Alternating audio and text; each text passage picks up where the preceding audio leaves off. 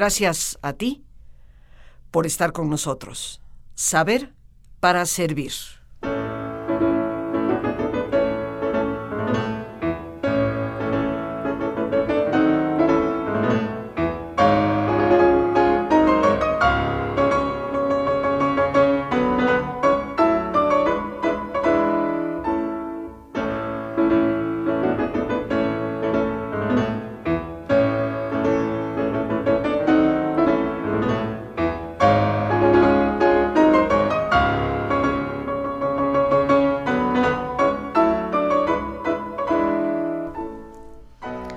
Inconfundible polonesa, específicamente la polonesa número 3 de Federico Chopin,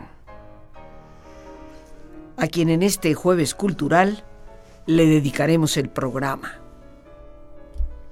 Este gran compositor del siglo XIX, que nació precisamente en Polonia, de manera específica en una ciudad con un nombre simpático para nosotros que lo decimos en español, se la soba bola, pero así se llama el pueblito donde nació.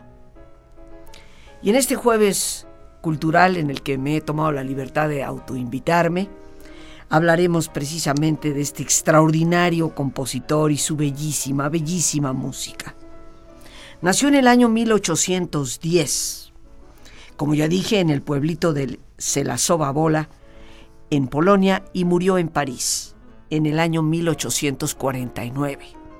Tan solo por esas fechas podemos darnos cuenta de su genialidad. En tan solo 39 años de vida logró componer una de la música tal vez más hermosa, más significativa del periodo romántico dentro de la música la mayor parte de los compositores en ese género, compositores románticos, solían hacerse muy buena propaganda. Interpretaban la música de sus compañeros, se ayudaban unos a otros, ciertamente eran románticos y qué bueno que lo fueron.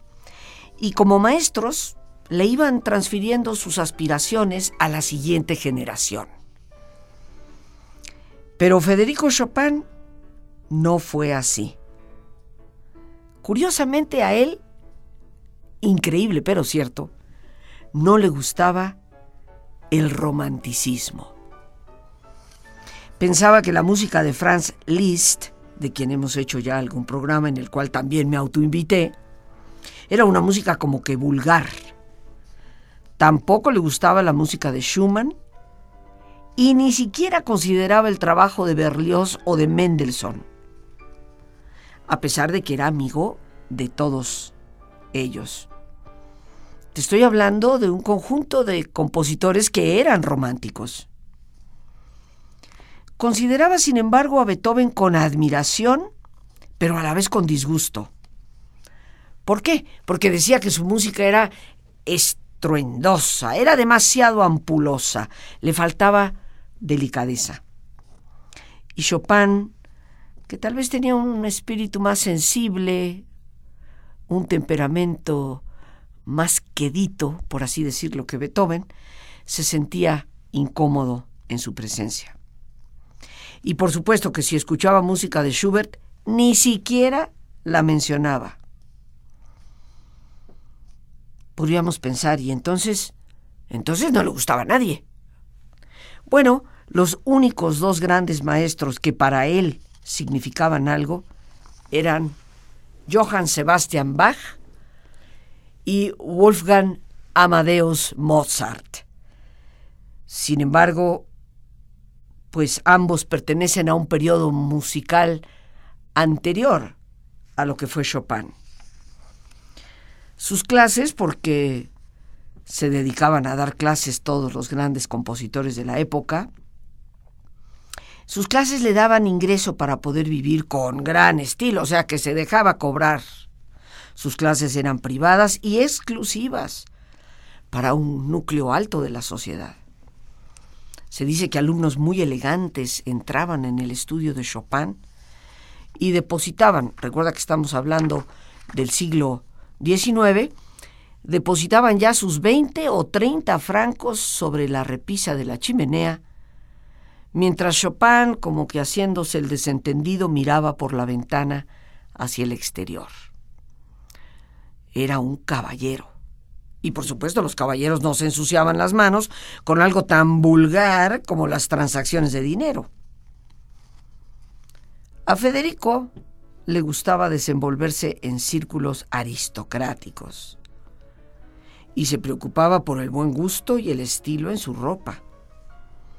Cuentan las buenas o malas lenguas que era ingenioso, malicioso, desconfiado de temperamento, también muy volátil en su carácter, pero, ahí está el gran pero, encantador. Su presencia y sin lugar a dudas su música seducía y sigue seduciendo. Chopin ha sido uno de los grandes pianistas de la historia. Curiosamente dio pocos conciertos durante su vida y fue primordialmente un pianista de salón. O sea, más que conciertos públicos, tocaba su piano en salones muy exclusivos, ante la realeza, la aristocracia, la gente de la sociedad más alta. Era bajo de estatura, delgado, de pelo claro y ojos con un azul grisáceo, con una nariz prominente, por no decir que era narigón, y con un oído verdaderamente exquisito. Era físicamente frágil y su interpretación nunca tuvo mucha sonoridad. Hacia el final era casi como un murmullo. Tal vez su misma condición física y su salud le fue llevando a ello. Te podrás imaginar el contraste entre su música suave, delicada, y lo estruendoso, efectivamente, de Beethoven. Se dice que muy temprano en su vida él aprendió que no debía tocar el piano en grandes auditorios. Su última aparición pública, de hecho, fue en la ciudad de París en abril 26 de 1835, cuando tenía tan solo 26 años de edad. El resto de su vida, que no fue mucha, recuerda que murió en 1849, solo dio tres grandes recitales y fueron semi privados. Eso sí, tocaba con frecuencia en fiestas, fiestas musicales. Como buen músico, pues tenía su lado bohemio a pesar de que le gustaban mucho los aristócratas. ¿Qué noches deben haber sido esas noches de fiesta? Imagina por un instante Chopin y Franz Liszt tocando a cuatro manos. Posiblemente Mendelssohn les volteaba las páginas mientras por supuesto estaba esperando su turno, y alrededor del piano escuchando Berlioz, Meyerbeer, Eugenio Sue, Delacroix, Heine y George Sand, que dicho sea de paso no era hombre, era una mujer que se dio el nombre de hombre para poder escribir y que fue amante de Chopin. Chopin armonizaba en ese feliz, loco y triste París de 1830 y 1840. A pesar de que no tenía muchos amigos cercanos, conocía a todo el mundo y todos lo querían y lo respetaban. Ya decíamos que era, era un hombre encantador. También sabían que era un genio. Y París era la capital artística del mundo. Ahí estaban Victor Hugo, Honoré de Balzac, George Sand, Vigny, Lamartine, Heine, Gautier y Musset. Se encontraban todos ellos entre las figuras literarias que vivían en París. Delacroix e Ingres estaban en el pico de su carrera. Liszt, Meyerbeer, Rossini, Berlioz y Luigi Cherubini vivían en París. Mendelssohn iba y venía Chopin, que nació en Polonia, como decíamos al principio de este programa, había llegado a París en 1831 y ahí vivió el resto de su vida. Cuando llegó a París era un chico provinciano de Varsovia, se la bola, que es el pueblito donde él nació, queda a unos cuantos kilómetros de, de la capital, Varsovia. Y hay mucha confusión respecto a la fecha exacta de su nacimiento. El registro de la parroquia anota febrero 22 de 1810. Pero su madre insistía en que era el primero de marzo. ¿Quién habrá tenido la razón? Bueno, podríamos pensar que su mamá, ¿verdad? Pero ya sabemos cómo se las gastan algunos en las parroquias, ¿no? Yo digo que nació tal día y tal día le pongo. Algunos investigadores inclusive afirman que el año de nacimiento fue 1809. Y otra vez, te lo creas o no, el asunto no ha sido todavía resuelto. El padre de Federico Chopin era un emigrante de Francia eh, ahí está la vena, ya el amor por París a la larga, ¿no? Y su madre era polaca. Federico era el segundo de cuatro hijos y el único hombre. Su talento musical se hizo notar desde que era pequeñito. A los seis años ya era un buen pianista. A los ocho años de edad, Chopin vio impresa su primera composición. Ocho años de edad. O sea, no solamente Mozart escribió de niño, hubo otros más, entre ellos Federico Chopin. Y su primera composición no fue como la de Mozart, que era una música pues que de hecho nadie interpreta. No, la música de Chopin, compuesta a los ocho años de edad, era ya una polonesa. Una pieza de música que representa el patriotismo polaco. De 1826 a 1828 estudió composición con Joseph Elsner, quien sabiamente respetó el estilo de su alumno, algo por lo cual todos nosotros le debemos estar eternamente agradecidos. Chopin realmente era una extraña rareza musical, más aún que muchos prodigiosos, porque no era solamente un genio como pianista, era un genio creativo y uno de los más sorprendentes y originales de su siglo. ¿De dónde sacó sus ideas? Varsovia era lejana a la mayor parte de los centros cosmopolitas de Europa, aunque era visitada por artistas importantes.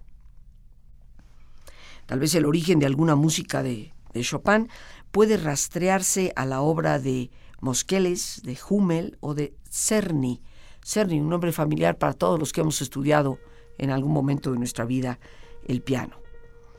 Pero esto no explica la calidad revolucionaria del pensamiento de Chopin, su desarrollo de una nueva forma de tocar el piano, su sentido armónico, refinado, pero a la vez atrevido, su estar experimentando con un tipo de sonoridad en el piano que de una vez y para siempre liberó a ese instrumento de su pasado.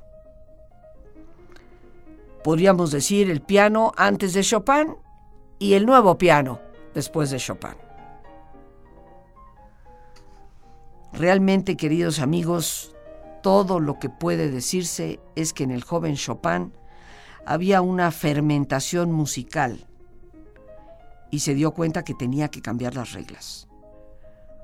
Cuando de esto era consciente y cuánto era inconsciente, nunca realmente lo vamos a saber. Chopin, que nació con ciertos reflejos en los dedos, en los oídos y en la mente, que muchos músicos nunca llegan a tener, ciertamente alcanzó una madurez plena antes que la mayoría de los compositores. Y todo parecía resultarle sencillo. Como músico tenía una técnica natural con un estilo sencillo. Un compositor que desde muy temprano decidió escribir únicamente para el instrumento que él amaba. Su trabajo se presentó en formas pequeñas y no grandiosas. No escribió ni grandes sonatas ni grandes conciertos. Pero cambió el rostro de la música. Y la mayor parte de sus contemporáneos sí reconocieron lo, lo revolucionario que era Chopin. Estamos ya listos, queridos amigos, para nuestro ejercicio de relajación. En esta ocasión hemos de disfrutar de la música escuchando el nocturno número 20 de Federico Chopin. Así que ponte cómodo y si te es posible hacer el alto completo, qué mejor que cerrar tus ojos. En una posición cómoda con tus ojos cerrados, respira profundamente. Toma conciencia del entrar y de salir del aire. Imagina cómo al inhalar, así como llevas oxígeno a todas tus células, inhalas también serenidad para tu mente. Al exhalar, así como tu cuerpo se libra de toxinas, imagina cómo en ese aire que sale te liberas de todas las presiones y todas las tensiones. Respira profundamente. Relaja tu cuero cabelludo, tu frente, tus párpados, tus mejillas, todos los músculos que cubren tu cabeza, toda la piel que cubre tu cara.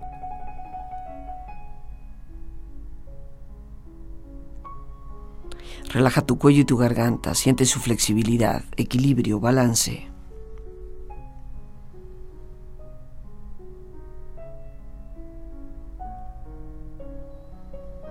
Relaja tus hombros, brazos y manos, así como tu espalda. Siente una cálida vibración que relaja todos los músculos en estas partes de tu cuerpo.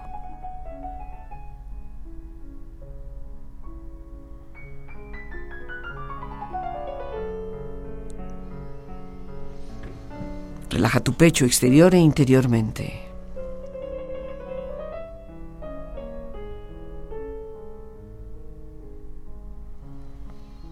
Relaja tu abdomen exterior e interiormente.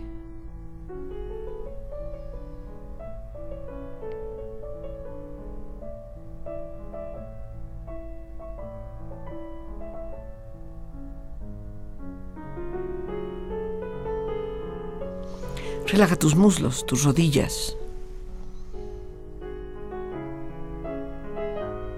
tus pantorrillas y tus pies.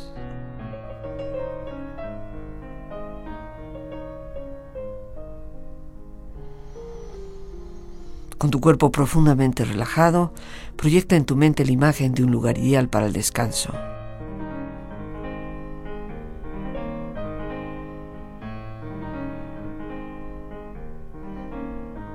Es una escena de belleza y paz. Siente estar ahí.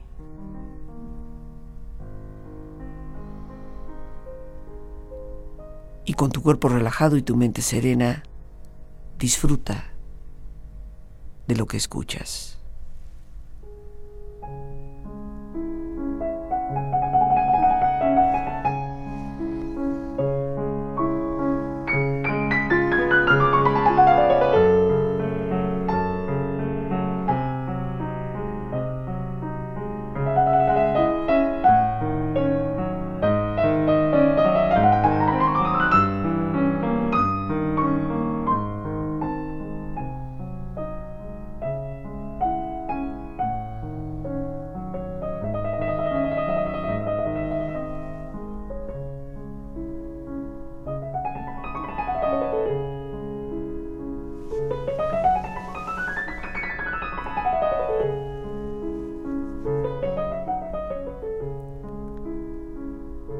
Respira profundamente.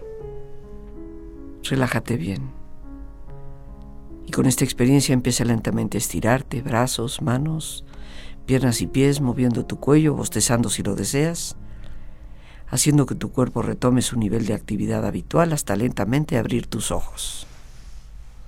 Ojos abiertos, bien despierto, muy a gusto, bien descansado y en perfecto estado de salud, sintiéndote mejor que antes.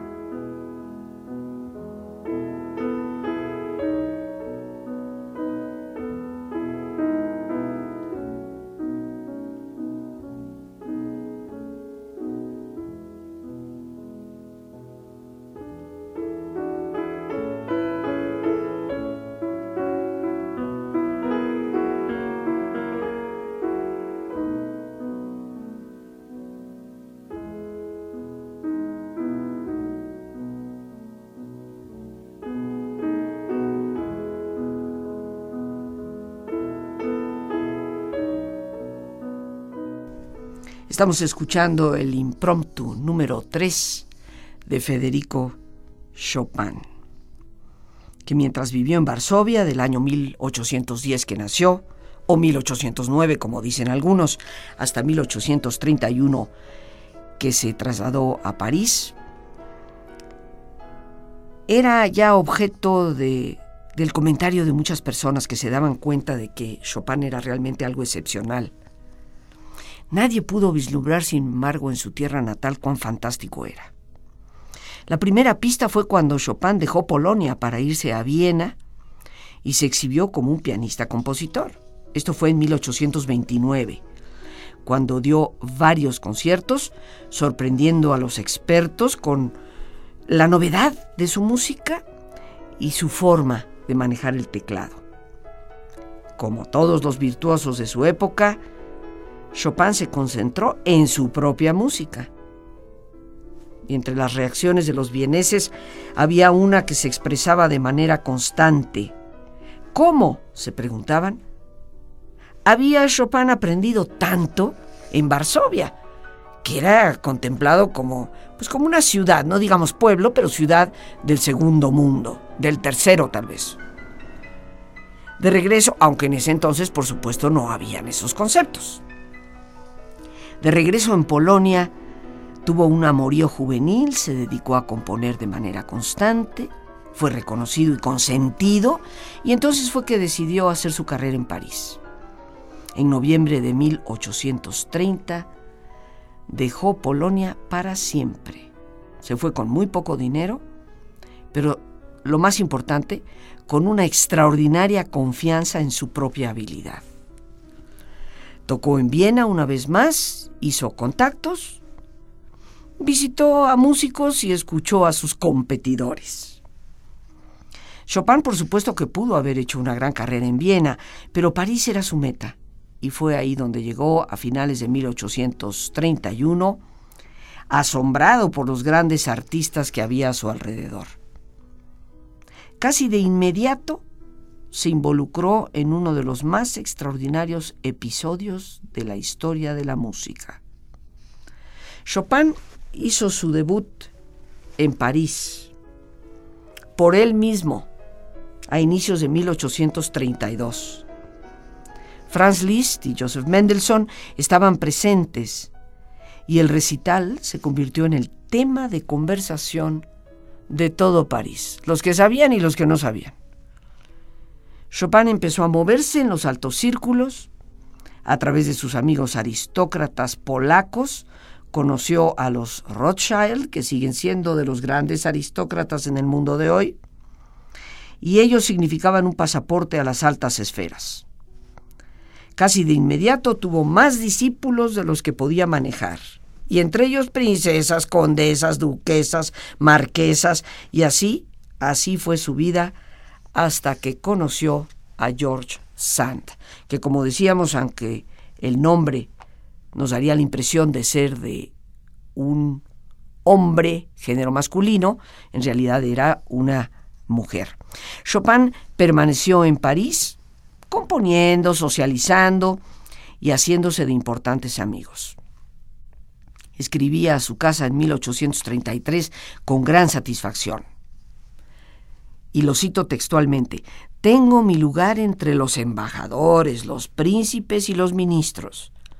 Ha sido como un milagro, puesto que yo no me he impuesto a nadie, pero ahora todo esto es indispensable para mí.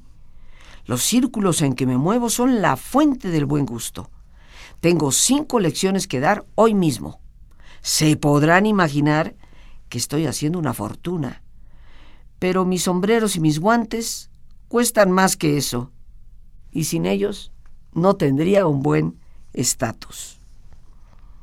Chopin, como hemos mencionado anteriormente, cobraba 30 francos por una lección, una fortuna para esa época vivía lujosamente y también, también tenía su muy buena cantidad de amoríos. Antes de que la tuberculosis lo debilitara, podríamos decir que su vida sexual fue realmente bastante intensa. Fue muy discreto, siempre mantuvo sus relaciones en forma privada. La vida de Chopin cambió cuando Liszt le presentó a George Sand. Él tenía 26 años y ella 32.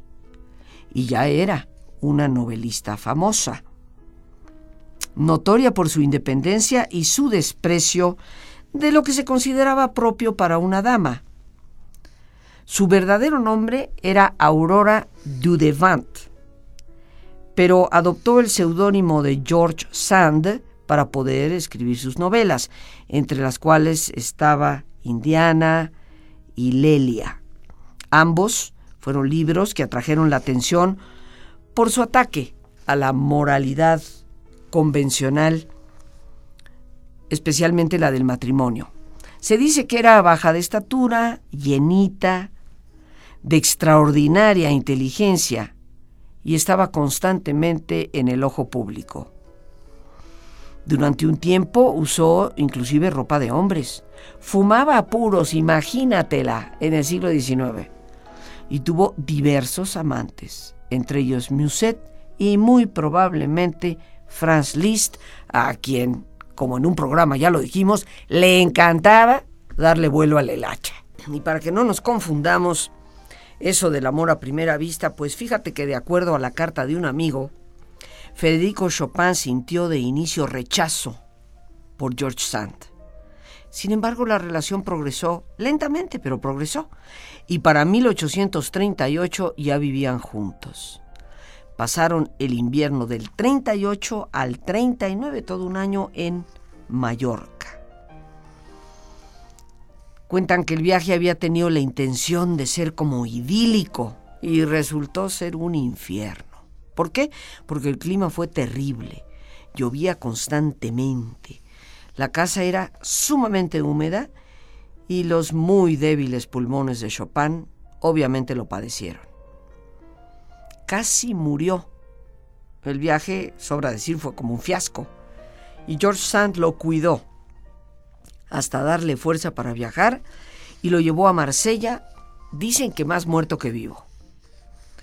Chopin le escribió a un amigo, los tres más importantes médicos de la isla me han visto. Uno olió lo que escupí. El otro golpeó lo que escupí. Y el otro me golpeó a mí y escuchó lo que escupía. El primero dijo que yo estaba muerto. El segundo dijo que me estaba muriendo. Y el tercero dijo que me iba a morir. Suena chiste, ¿verdad, queridos amigos? Pero es real. Por lo menos así lo escribió Chopin. Pero a pesar de su mala salud, Chopin compuso importantes obras en Mallorca. Fue ahí donde precisamente terminó sus 24 preludios. La relación entre Chopin y George Sand duró hasta 1847. Durante esos años nunca nunca se apartaron. Estamos hablando, por lo tanto, de una relación bastante significativa. En París vivían en casas adjuntas y en los veranos iban a la casa de Sand en Nohant, donde permanecían varios meses y fue ahí donde Chopin compuso su mejor música. Indiscutiblemente que el amor hace cosas maravillosas. George Sand lo cuidaba y parece que eventualmente la relación llegó a ser más platónica que carnal, pues claro, el otro escupía medio pulmón por su problema. Sand estaba contenta, no hay evidencia de que tuviera ningún amante durante su larga relación con Federico.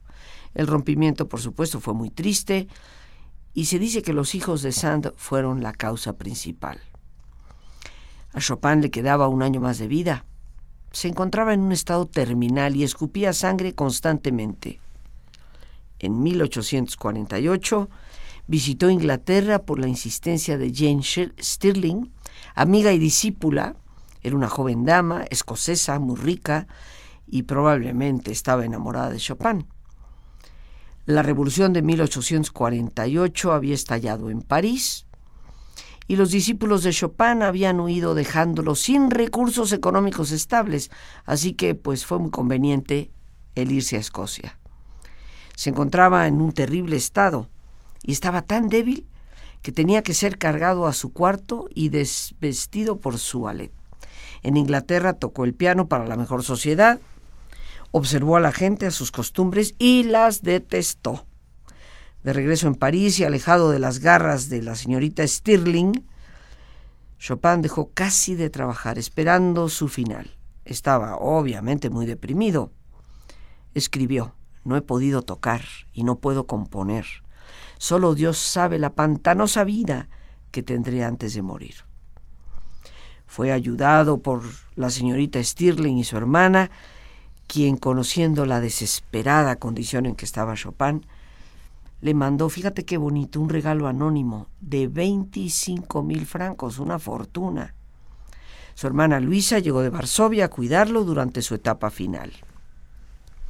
George Sand mandó una carta a Luisa diciendo que quería ver a Chopin, pero Luisa nunca le contestó. Y fue curiosamente uno de los hijos de Sand quien estuvo al lado de Chopin cuando murió la mañana del 17 de octubre de 1849. Queridos amigos, Chopin como pianista creó un estilo que dominó toda la segunda mitad del siglo XIX y que no cambió hasta que llegaron Debussy y Prokopiev. Fue un estilo que rompió radicalmente con todo lo anterior. Por primera vez el piano se convirtió en un instrumento total, un instrumento que cantaba, un instrumento de infinito color y poesía, un instrumento heroico, un instrumento íntimo, por algo se le dice el rey de los instrumentos. Y tal vez Chopin colaboró a que así fuera. La música de Chopin fluía de forma natural, por su forma de tocar el piano y como pianista estaba años luz adelantado a Schumann, aprovechando el instrumento de una forma idiomática, completamente moderna. Las nuevas ideas respecto al uso de los pedales, el movimiento de los dedos, el ritmo y los recursos de coloratura que Chopin inventó fueron inmediatamente adoptados por todos los pianistas jóvenes. Decía Mendelssohn, hay algo totalmente original en la forma en que Chopin toca el piano, y al mismo tiempo es de tal maestría que se le puede llamar un virtuoso perfecto. Produce nuevos efectos, como Paganini en el violín, y logra cosas que nadie antes de él pudo pensar posibles. Podemos decir que Federico Chopin, cuyos dedos cantan y puede traer lágrimas a tus ojos, hace que cualquier alma sensitiva vibre con emoción. Como compositor ha sobrevivido a todos los cambios de la moda y es tan popular hoy en día, siglo XXI, como lo fue siempre. Casi todo lo que compuso está en el repertorio activo de los grandes músicos, cosa que no se puede decir de muchos otros compositores. Otro aspecto de su estilo musical fue el nacionalismo polaco. Para Europa las mazurcas y las polonesas eran exóticas, extrañas. Los grandes nacionalistas no copian las melodías folclóricas. No tienen que hacerlo, simplemente la tradición folclórica es parte de su desarrollo cultural, emerge como una evocación. Chopin hizo eco de las melodías con las que había crecido. En sus otras composiciones fue cosmopolita, a pesar de que en algunas de sus obras aparece la influencia de sus raíces. Chopin fue un compositor absoluto, nunca le dio más que títulos abstractos a su música. El llamar a una polonesa la militar o a otro la heroica son títulos que otras personas dieron en época posterior. Los únicos nombres que Chopin le dio a su abrumante mayoría de su música fueron genéricos, valses, mazurcas, etudes, polonesas, nocturnos, esquerzos, preludios, fantasías, improntos, baladas, variaciones, sonatas y conciertos que fueron los más poquitos. En su juventud su música fue graciosa, exuberante, inventiva, llena de brillo y marcada por una decidida predilección a la virtuosidad. Como todos los compositores hasta esa época, Chopin compuso su música como vehículo para recitales públicos y naturalmente compuso de acuerdo a sus propias especificaciones como pianista. Lo que lanzó de inmediato la música de Chopin y la hizo diferente fue una combinación de recursos melódicos, armónicos, un encanto de riqueza. Pocos compositores han tenido el oído de Chopin. Su talento para modular, su gusto por combinar, su virtuosidad, por supuesto, fue única. El delicado y enfermizo compositor polaco estampó su poderosa mano en toda la música del futuro. Tan lírica y espontánea como su música suele parecer, fue el producto de muchísimo trabajo y de mucho pensamiento. Él no apresuraba sus ideas en el papel, trabajaba pausadamente. No permitía que ninguna de sus piezas de música fuera publicada hasta que él mismo no se sintiera satisfecho y la considerara como una joya sin falta alguna. Una vez que Chopin se estableció a sí mismo, hubo muy poca crítica respecto a su música. Se aceptó como el trabajo de un verdadero maestro. Como Franz Liszt escribió en 1841, esta exquisita, suave y eminentemente aristocrática celebridad permanece sin ataque alguno. Un completo silencio de crítica reina a su alrededor, como si la posteridad ya hubiera llegado para apreciar su virtuosidad. Ciertamente que los grandes de la época sabían ya que Chopin sería inmortal. Para ser un gran pianista en el siglo XIX era necesario ser un gran pianista de la música de Chopin. Aún en nuestra época, su repertorio ocupa un lugar de suma importancia en los recitales de piano y ciertamente mucho más que la música de otros románticos. Otros compositores han tenido sus altos y sus bajos. Chopin se ha mantenido estable.